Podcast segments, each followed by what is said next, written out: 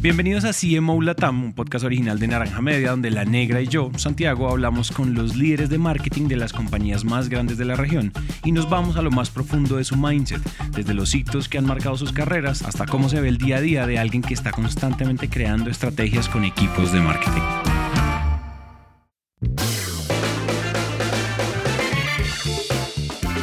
La conversación de hoy es con David Laun Schott, Digital Marketing y Analytics Manager regional en Stefanini Latam, una empresa global con 35 años de experiencia en el mercado que hoy está más competido que nunca, la inteligencia artificial. Porque entender que el consumidor es mucho más que un montón de datos en tablas y que es alguien al que algo le duele o le gusta o le apasiona o le intriga algo, cambia por completo el discurso de una compañía. Y eso, voy a parafrasear algo que dijo David, es fundamental porque en un contexto donde todos los consumidores están a un clic de sernos infieles con otras marcas, la pregunta es, ¿qué estamos haciendo para que esto no pase? Lo demás, pues, escúchenlo ustedes mismos de la voz de David. Yo soy Santi y esto es un nuevo episodio de CEO Maulata. A mí me gusta mucho empezar esta, me gusta mucho empezar estas entrevistas por algo particular y es que usualmente nuestros invitados tienen unas vidas pasadas muy interesantes aparte de, del área en la empresa que diriges actualmente, pues tú has pasado por muchos otros lados. Sería muy descuidado nosotros no preguntarte por esas lecciones de esas vidas pasadas. Cuéntame un poco, eh, no de lo que has aprendido en, en, tu cargo actual, sino en todos los cargos por, los que has pasado, cuáles son esos mantras que has, que has ido acumulando como en tu libro de estrategias de Toolkit. Te entiendo un poco y más allá de, y, y concuerdo contigo, de los mantras de las vidas pasadas, creo que no solamente en lo laboral, en lo personal uno siempre va aprendiendo. Entonces, como para mí, intentar, intentar equivocarme mil veces es la forma de ir mejorando. Entonces hay una cultura que, que es súper interesante, que la, la, realizó y la puso en práctica eh, a nivel global Amazon, y fue la cultura del error, hacer mil, mil o un millón de pruebas eh, y fallar y fallar y fallar, pero rápido y barato fallar rápido y barato, para mí ha sido la mayor lección que me han dejado todas mis vidas pasadas, en lo personal y en, y en, y en lo laboral. Eh, desde hacer clases en distintas universidades, a otras empresas, eh, a otro emprendimiento, a, a, poder tratar de generar lazos, todo eso, es tratar de, de dar tu 100%, como todos lo dicen, pero muchos tienen miedo a fallar. Todos como, oye, me voy a equivocar, lo hago o no lo hago. Y esa parte es la que yo estoy un poquito en contra de esa cultura y apoyo mucho más y le doy mucho más valor al error, porque por último tú te diste cuenta que esa persona o tú mismo lo intentaste.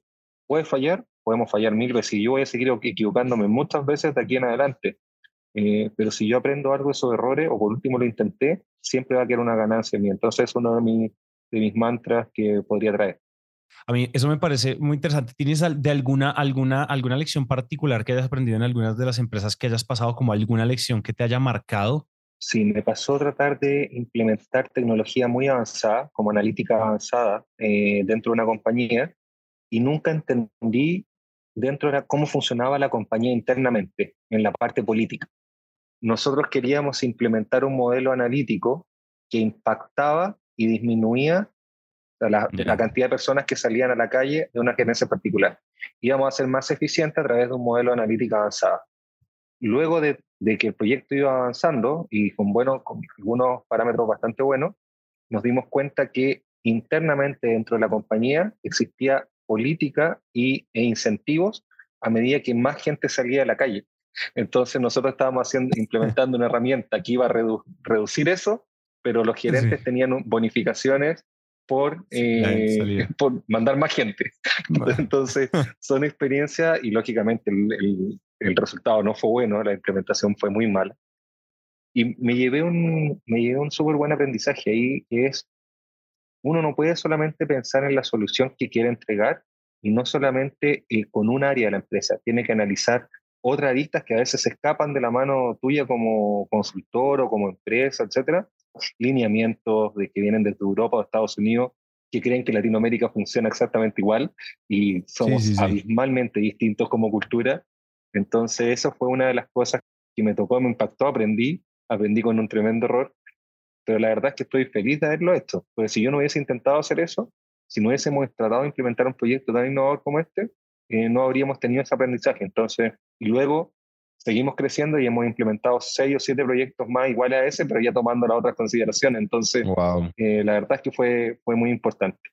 Oye, qué emocionante eso que dices, porque además, e, efectivamente, yo creo que hay una, hay una, siempre hay una brecha entre, me hecho como este, es como esta, no me acuerdo dónde oía esta frase, como todo, o sea, tu plan, o sea, tú tienes que estar, hacer las paces y estar feliz con que tu plan va a salir mal, siempre, el 100% del plan no se cumple, nunca. Y creo que también saber, saber implementar y tener, y tener los ojos es un skill, es una actitud que sobre todo en marketing, yo creo que en negocios en general, pero como marketing es tan líquido, tan experimental y se tiene que mover tan rápido, creo que ahí hay una actitud importantísima que hay que tener en cuenta.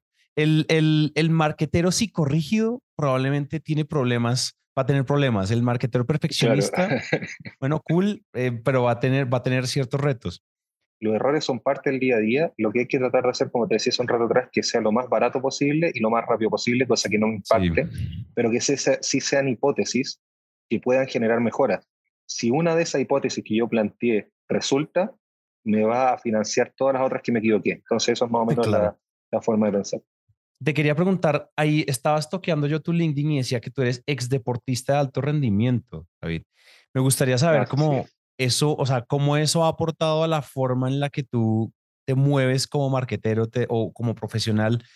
Cuenta un poco si hay alguna relación. Si no, la matamos eh, y seguimos con la No, no, no, hay una, muy buena la pregunta y, la relación es directa. O sea, una de las cosas que me toca hacer y de las que más me apasiona es manejar equipos eh, y, y, entender que uno es un engranaje más. Y normalmente cuando tú practicas deportes de alto rendimiento y más encima deportes grupales, entiendes que eres uno más para lograr el objetivo. Y eso me ayudó mucho en temas de personalidad, de cómo entender, saber qué rol cumplía yo dentro de la organización y también qué rol eh, me podía acompañar. Entonces al final uno es parte de algo mucho más grande eh, y que eh, va muy en contra de, la, de los liderazgos antiguos. Dirigir equipos no es solamente dar orden, es lo peor que uno puede hacer es dar orden. Uno tiene que involucrarse, escuchar, entender. Hay días buenos para todos, hay días malos para todos. Gente en equipo puede tener un problema en la casa, yo mismo puedo tener un problema en la casa y hay que tratar de entender eso y tratar de potenciar las cualidades. Más que fijarse en cómo mejoro los defectos de la persona, es tratar de, de impulsar más las cualidades. Esto es un dato no menor. Normalmente la gente se, se enfoca en en qué no soy tan bueno para mejorar. Y normalmente cuando tú te enfocas en lo que no eres bueno, tu aumento de eso o tu mejora de eso normalmente es un 10, un 15%. Pero si tú te enfocas en potenciar en las cosas que eres bueno, el cambio es abismal. O sea, tú puedes llegar a un 100% de perfección si es que te enfocas en, en darle fuerza a las cosas que eres muy bueno y no tanto en no sé hacer esto, lo tengo que mejorar. No digo que no lo mejores nada, pero sí, enfócate en las cosas que eres bueno y potencia esas cosas. ¿Para qué le vas a prestar mucho tiempo en cosas que sabes que no eres bueno? Uy, eso está muy contraintuitivamente poderoso y siempre es como, no, tienes que trabajar en tus áreas de oportunidad, ¿no? Le hablamos ahora en el mundo de los negocios, ya no decimos errores, no, ya no decimos, perdón, no decimos debilidades, áreas de oportunidad. Trabaja en tus áreas de oportunidad, David. Y sabes que de pronto eso, o sea, no, no quiere decir que esto invalide lo otro. Yo creo que uno igual también puede trabajar en sus defectos y en sus debilidades, pero si tú te enfocas en hacer una apuesta doble en tus, en tus fortalezas, imagínate el superhumano que te vuelves. Justamente, y, ese para mí es, vital, y algo que bueno que lo dijiste así, apuesto el doble por la fortaleza. Eh, y apuesto el triple por la fortaleza, más que por las oportunidades en qué soy débil. ¿Por qué siempre nos estamos fijando en, en qué cosas es débil el otro para apoyarlo? ¿no? ¿Y por qué no nos fijamos en qué cosas son fuertes las personas? Y en eso lo sacamos a brillar, a relucir. Entonces, por ahí va un poquito también dentro de lo que me preguntaba, tanto del deporte de mis vidas pasadas, creo que eso es lo que me ha ayudado mucho a llegar a, donde estoy. Teniendo en cuenta que nos están escuchando otros CMOs como tú, otros directores de marketing de marca en toda Latinoamérica, ¿qué consejos, o sea, si tú quieres, si, si, empezamos esta clase, David, si empezamos esta, esta mentoría de Martech, ¿por dónde crees que deberíamos empezar a hablar este tema? O sea, ¿por dónde crees tú que, cuáles son los temas relevantes que tenemos que tocar de este tema? Sí, principalmente entender lo que es Martech, porque tú mismo lo dijiste, hasta, suena raro decirlo o cuesta pronunciarlo, pero la verdad es que muchas empresas de marketing a nivel global, yo también trabajé en agencia, siempre siguen con el trabajo de agencia de marketing. ¿Cómo hago campaña en Google? ¿Cómo hago campaña en redes sociales? ¿Cómo hago posicionamiento orgánico, posteo, email marketing, etcétera?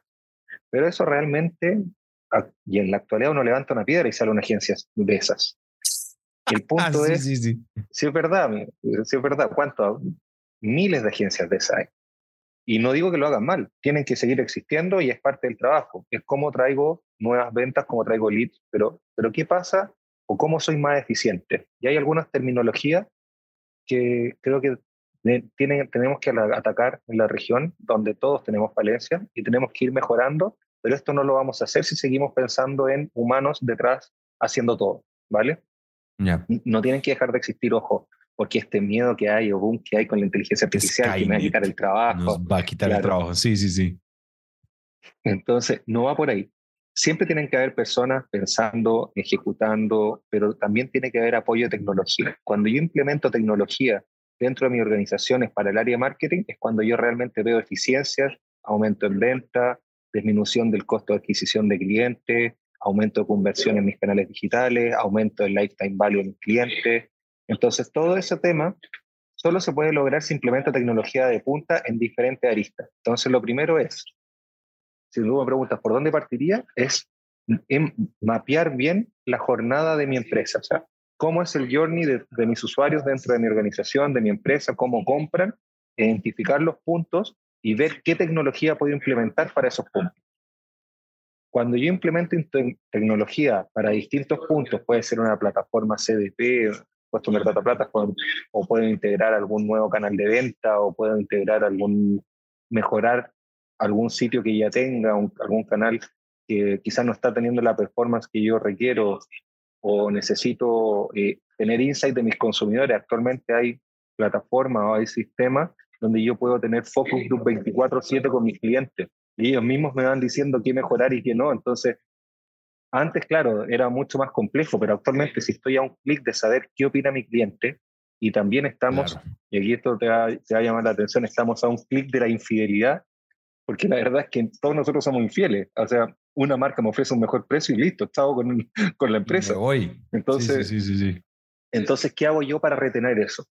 Y eso solo se puede lograr a través de herramientas con inteligencia artificial, con machine learning, tecnología de punta, pero qué implementar y cuándo y para qué punto, eso es el gran desafío que tienen todos, porque si tú preguntas en toda Latinoamérica, retail, eh, banca, la industria que se te ocurra está hablando de bajar el costo de adquisición, que es el CAC, bajar el CAC, aumentar el lifetime value, LTV, ¿cierto? Que en el ciclo de vida mi cliente esté más tiempo, evitar el churn, evitar la fuga de clientes y mejorar la conversión. Esos cuatro puntos se repiten en todas las industrias, automotriz, banca, seguro, lo que sea. ¿Y cómo hago eso? La única forma que tengo es implementando tecnología, ya sea para monetizar mi base de datos actual y que mis clientes que ya tengo sean más rentables, o mejorar mi conversión, o ser más eficiente a la hora de traer nuevos clientes. Entonces, son algunas de las herramientas que uno puede buscar en el mercado y puede implementar en su empresa. Oye, cuéntame, dame, ayúdame a entender esto. Volvamos esto de implementar tecnología en alguno de los puntos de contacto eh, del journey eh, de, mi, de, mi, cliente, de mi, ya sea de mi cliente o de mi prospecto, o sea, antes de que me compre, durante la compra, como de pronto crezco, el LTV y demás. Cuéntame un poco algún ejemplo o algún caso que sea muy ilustrativo para la audiencia, ya sea que les haya sucedido a ustedes, algún cliente de ustedes o un caso así de tipo Harvard Business Review te cuento dos casos. Eh, te cuento el caso de una plataforma CDP que estamos trabajando, Customer Data Platform, eh, que implementamos con Claro en Brasil, Claro, la compañía telefónica. Tenemos 45 millones de clientes conectados a esa plataforma eh, y nos ganamos el premio a la mejor plataforma tecnológica. ¿Y qué es lo que hace esta plataforma? Para que más o menos entienda un poco. ¿Has escuchado, Santiago, hablar de la hipersegmentación? Sí, sí, sí. ¿Qué es lo que hace esta plataforma? Yo me conecto a todos los sistemas de Claro, de la empresa Claro, traigo a todos los clientes como una visión única, ¿vale? Entonces traigo todos sus clientes, me conecto al CRM, al ERP, a la página web, a la aplicación móvil, a todo, y entiendo a su consumidor como único, porque ninguno de nosotros quiere ser un consumidor más. Yo no quiero que me oferten cosas generales para todos, y es lo que normalmente se hace.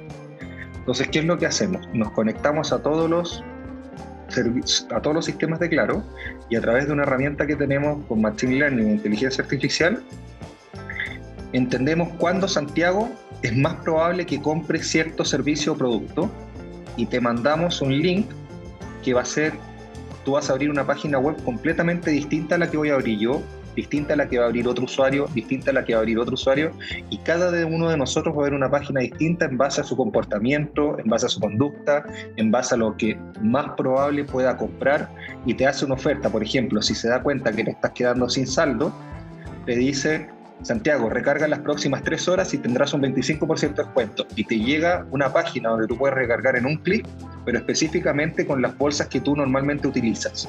Entonces es genial eso. O sea, la web cambia. Es una web líquida. Claro, claro. Líquida, justamente.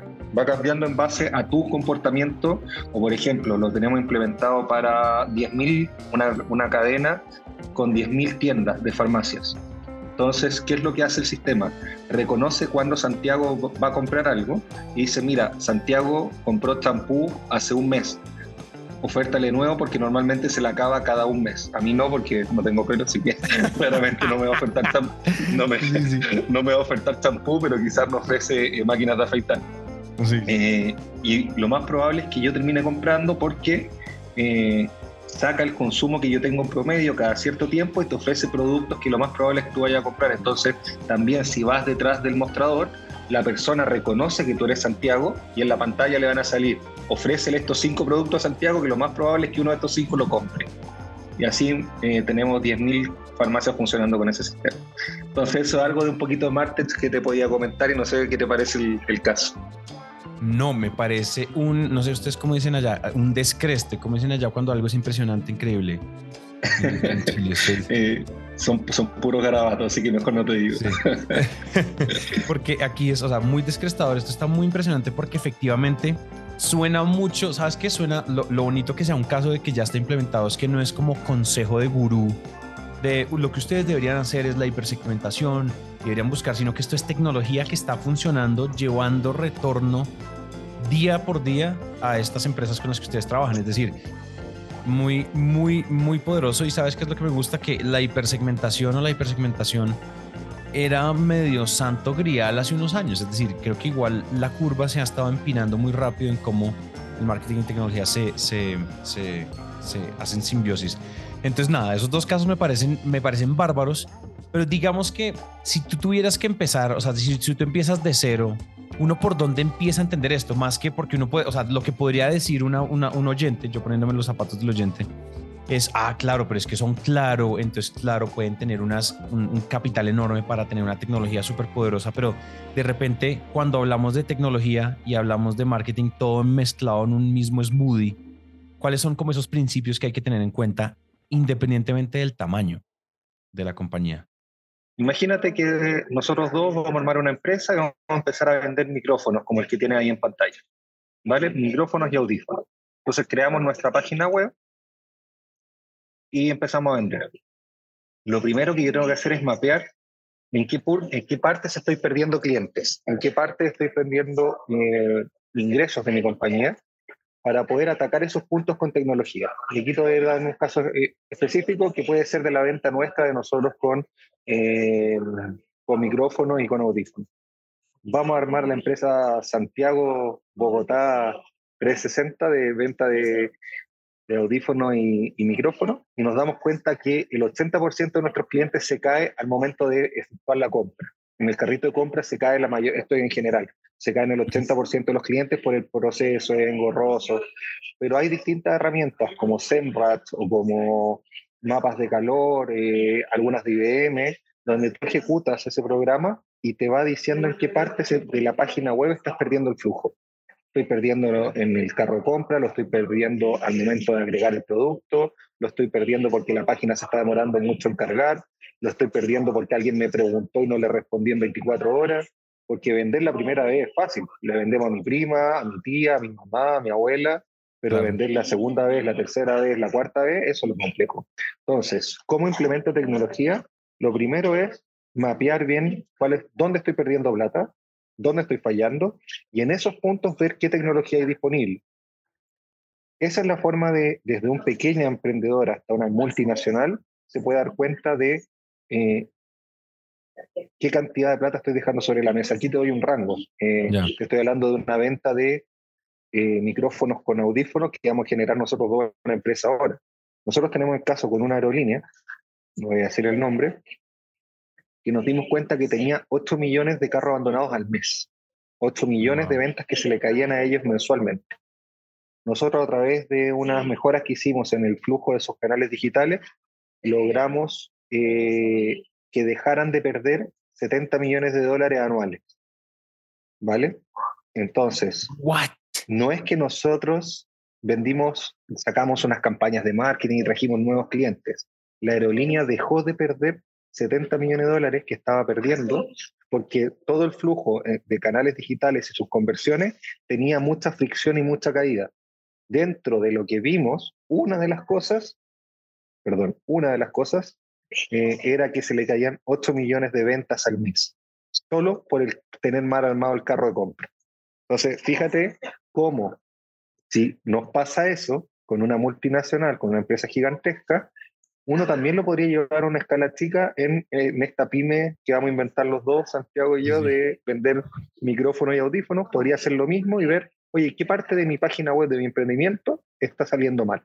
Y ahí ver qué tecnología puedo implementar para ser más eficiente y vender más. Entonces, son algunas de las cosas que puedo hacer eh, y que están a disposición de todos. Tú ya lo viste con ChatGPT, está a disposición de todos, la versión gratuita. Hay un montón de cosas que se pueden ir haciendo pero lo importante es identificar dónde estoy perdiendo plata o dónde estoy, eh, y, va de la mano también con lo que hablaba anterior. ¿Por qué estoy viendo todas las partes negativas? ¿Por qué no veo también cómo potencio más las partes positivas? Y que eso es algo de lo que se puede hacer. Oye, muy interesante eso. Entonces, digamos que si podemos, si decimos, bueno, el, ¿cómo, ¿cómo podemos resumir esto? Necesitamos también apostar un poco a, a encontrar dónde están los puntos donde perdemos clientes ¿Tienes alguna otra, como digamos que se podría hacer paso uno, ¿cierto? En, esa, en ese mix entre tecnología, en esa simbiosis entre tecnología y marketing, paso uno, lo que tú harías es definitivamente necesitamos ver dónde está, dónde está el problema de por qué se me están yendo, por qué no estoy vendiendo, dónde están los, los puntos de fricción. Pero ¿qué más? Si empezamos a hablar un poco más a fondo en esta, en esta simbiosis tech, marketing tech, martech, lo, primero, lo primero es hacer, esto se llama normalmente en el, lenguaje como un discovery, en mis canales digitales o de mi journey de, venta. Pero luego de esto, por ejemplo, hay dos formas de crecer en la empresa. O traer nuevos clientes, ¿y cuál sería la otra? Esto es una pregunta. Crecer, crecer los que ya tienes. Excelente.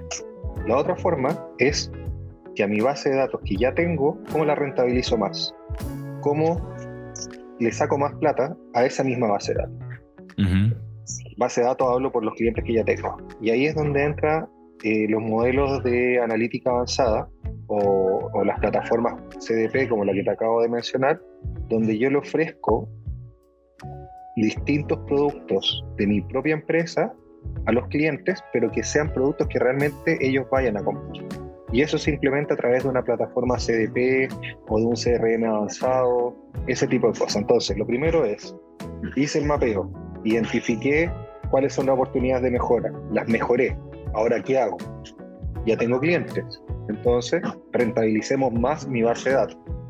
Y luego de eso, etapa 3 es entender cuál es el comportamiento de tu consumidor saber qué es lo que quieren, porque antes, antiguamente uno podía sacar producto a mercado en base a lo que decía el gerente, algunos estudios de mercado o, nada más. Voy a sacar el sabor a, no sé, no sé qué se le ocurrió eso, pero de hecho son clientes nuestros, pero las papas fritas con sabor a, no sé, a chicle, a goma de mascar. ¿Qué es eso? ¿A quién se le ocurrió eso? ¿Por qué desarrollaron ese producto? Entonces actualmente existen formas, existen formas de entender y de escuchar a tu consumidor, no solamente a través de social listening, que es la escucha activa en redes sociales y en todo lo que es open web, sino que existen plataformas eh, de comunidades propias, ¿vale?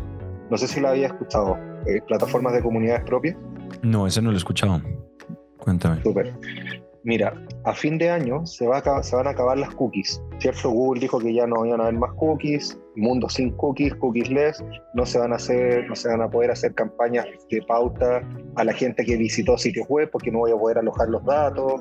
Entonces es un mundo bastante complejo. ¿Cómo las marcas van a tener insight y saber de sus, de sus consumidores? A través de comunidades propias. Actualmente nosotros estamos trabajando con HBO, con Natura, con Procter Gamble, Unilever, Burger King. Son hartas marcas, son como 30 o 40 marcas, si no me equivoco, que están trabajando con nosotros y Banco Itaú. De hecho, hoy te puedo comentar un caso muy importante del Banco Itaú. Eh, estas marcas lo que están haciendo es, a través de un software que tenemos nosotros, eh, generan una comunidad. Imagínate una comunidad de Facebook, ¿vale? Pero en la comunidad de Facebook tú solamente puedes publicar cosas, hablar con gente y nada más. Imagínate una plataforma donde tú puedes tener esa comunidad, pero dentro de la comunidad tú le puedes hacer desafíos. O sea, por ejemplo, voy a hablar el caso Burger King primero. En, con el caso Burger King tenemos a los clientes de Burger King, a los dueños de locales de Burger King y a los trabajadores de Burger King en distintas comunidades. Entonces, por ejemplo, si hay que sacar un Whopper nuevo, una hamburguesa nueva, le preguntamos a los clientes de Burger King cuál es la hamburguesa que más les gustaría eh, que sacáramos antes de sacarla a mercado. Entonces tenemos un focus group de la gente, de mis mismos clientes, pero aparte de hacer eso, porque eso tú lo podrías hacer en Facebook, la gente por participar va sumando puntos y esos puntos los puede cambiar por premio dentro del e-commerce que hay en la plataforma. Entonces tiene gamificación y loyalty dentro. Y por ejemplo, también tenemos dentro de eso eh, mejoras en servicio. Le podemos preguntar a los clientes cómo están funcionando los locales de Burger King, cómo los están atendiendo. Todo eso se puede hacer dentro. Y hay un caso icónico que tenemos con, con Banco Itaú. Eh, le preguntamos a la gente del Banco Itaú qué era lo que más compraban con la tarjeta del banco. Sí. Y la mayoría de la gente dijo iPhone. ¿Vale? Compramos iPhone. Y resulta que, y es un caso genial, de hecho nos ganamos el premio de la plataforma número uno de innovación y agilidad en Brasil, porque el Banco Itaú, a través de escuchar que sus, de esta plataforma, de escuchar que sus clientes compraban iPhone, desarrolló un área de venta de iPhone. O sea, Banco Itaú en Brasil actualmente vende iPhone y actualmente es el segundo vendedor de iPhone más grande de todo Brasil. Y todo eso nació de, entender, te, lo juro. Ahora son, eh, son un retail. No. claro, financiado, financiado por ellos mismos. Es decir, la gente usa su tarjeta para comprar. No, qué genio. ¿cómo, ¿Cómo si yo escucho a mis consumidores, si yo implemento tecnología de punta para entender esto, puedo generar nuevos negocios, puedo sacar campañas más efectivas? Por ejemplo, antes de lanzar una campaña de marketing en mercado, ¿por qué no le pregunto a mis consumidores si les gusta más esta gráfica o esta otra? ¿O por qué no le pregunto antes de hacer un desarrollo web a mis propios consumidores cuál les gusta más, este o este? Y las personas están dispuestas a participar por dos motivos. Uno, sienten que están contribuyendo a la marca a que ellos usan. Y lo segundo, porque les, por gamificación le están dando punto y premio. Entonces están felices de participar en los focus group que los llame a participar. Y que eso era otros casos importantes que te quería mencionar sobre, sobre Martech. No, ese caso de Itaú está muy, muy agresivo, muy poderoso. Qué buena historia esa. Oye, entonces, claro, estamos viendo, o sea, yo, yo estoy sabiendo dónde no se me quedan y de repente tecnología, o sea, hablamos ya del caso de los, o sea, llegan a mi página, llegan a mi web, llegan a mi punto de contacto, a los canales que yo sea que use y trato de optimizar esos puntos donde la gente se me está yendo, donde la gente está encontrando fricción. Y si ya tengo clientes, pues quiero que su LTV crezca, entonces quiero venderles más, quiero monetizar mis bases de datos actuales con caso como esos casos. Pero, por ejemplo, si nos vamos un poco a la, a la generación de demanda, un poco a los leads, un poco a los que están allá afuera, la captura de nuevos, cuenta un poco ahí esa mezcla. Ahí es donde más tecnología ha habido respecto a marketing y, a, marketing y tecnología y todos los ads manager y la cantidad de, segmentación que hay en Google y en Meta y eso. Pero cuéntame un poco qué, o sea, qué ideas, qué insights tienes ustedes, tienen ustedes en general de cara a esa, de cara a esa fase. Es súper interesante porque si bien está lleno de plataformas y lleno de herramientas, todavía no está siendo bien aprovechada y cuáles los aprendizajes que yo te puedo decir Lo primero es entender bien cuáles son los modelos de atribución. Los modelos de atribución hablan de en qué canal estoy siendo yo más rentable. Porque normalmente, ¿qué es lo que hace la agencia? Presta un presupuesto de 5 mil dólares, mil dólares, 500 dólares, lo que tengan de presupuesto, 100 mil dólares, da lo mismo, e invierten en Google, en Facebook, en Instagram, o sea, en Meta, que puede ser Instagram o Facebook, en LinkedIn, hacen campañas de email marketing, hacen pautas, etc. Pero ¿cómo sé yo cuál me está rindiendo mejor? ¿Cómo sé yo cuál de todos esos canales me está trayendo mejor revenue? Y ahí existen los modelos de atribución. ¿Qué quieren decir los modelos de atribución? Yo conecto todo esto a algunas plataformas de atribución que existen, eh, o las puedes desarrollar a través de Data Science, o, pero existen prediseñadas, en el fondo me ayudan a invertir en lo que me está generando más ingresos. Y eso para mí es clave. En vez de, toma agencia, aquí está la plata, eh, y invierte donde tú quieras es, toma agencia, acá está la plata, muéstrame los modelos de atribución e invirtamos donde vamos a ser más eficientes para poder hacer mejores campañas en Google, mejores campañas en Meta, mejores en LinkedIn, mejores en todos mis canales de comunicación, pero efectivamente destinar la plata, porque si yo tengo 10 mil dólares y no puedo dividir los 10 mil dólares exactamente igual por cada una de, las aristas, sino que si estoy viendo que Google Ads me está funcionando mejor que Meta, ¿por qué no invierto más en Google y menos en Meta? Normalmente lo que hacen es invertir lo mismo en todas.